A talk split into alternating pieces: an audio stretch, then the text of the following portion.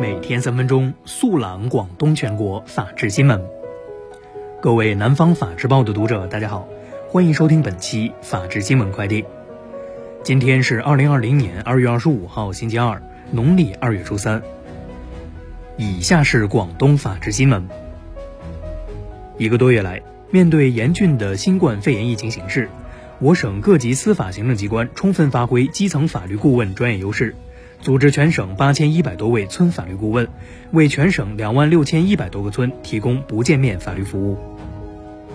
二月二十四号，省市场监督管理局对外公布防疫期间第二批违法违规企业名单，主要涉及哄抬口罩价格、生产假冒伪劣口罩、销售三无口罩等行为。广州市海皇劳保商店、深圳市瑞草堂大药房等七家企业上榜。二月二十五号，广州市委政法委、广州市见义勇为基金会联合慰问奖励了协助公安机关打击涉疫情违法犯罪有功的四名广州市民。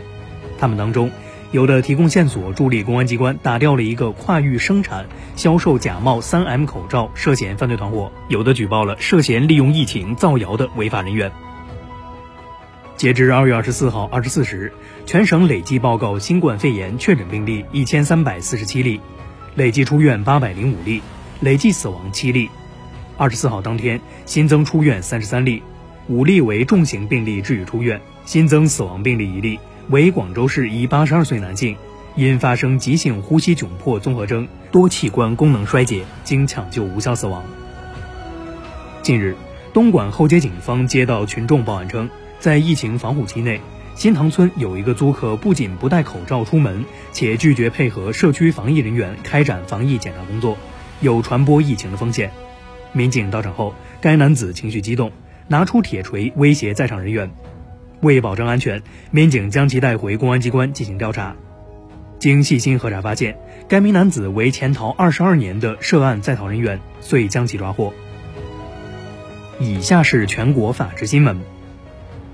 十三届全国人大常委会第十六次会议二十四号下午表决通过了关于全面禁止非法野生动物交易、革除滥食野生动物陋习、切实保障人民群众生命健康安全的决定，决定自公布之日起施行。据国家卫健委统计数据，二月二十四号零至二十四时，三十一个省、直辖市、自治区和新疆生产建设兵团新增确诊病例五百零八例，其中。湖北省新增确诊病例四百九十九例，这意味着湖北以外地区新增确诊病例数为九例，系首次降至个位数。二月二十三号，南京市公安局通报，二十八年前原南京医学院在校女学生被杀案告破，犯罪嫌疑人被抓获。据介绍，此案告破得益于刑事技术的突破，特别是 DNA 技术的突破。日前，经云南省委批准。云南省纪委省监委对大理市违法扣押征用途经大理的外省市防疫口罩问题进行了立案调查。经查，大理市违法扣押征用防疫口罩问题属实，情节恶劣，性质严重，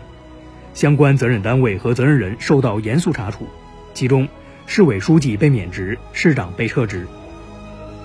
二月二十四号，湖北省纪委监委公开通报九起违反疫情防控工作纪律规定。履职履责不力典型问题，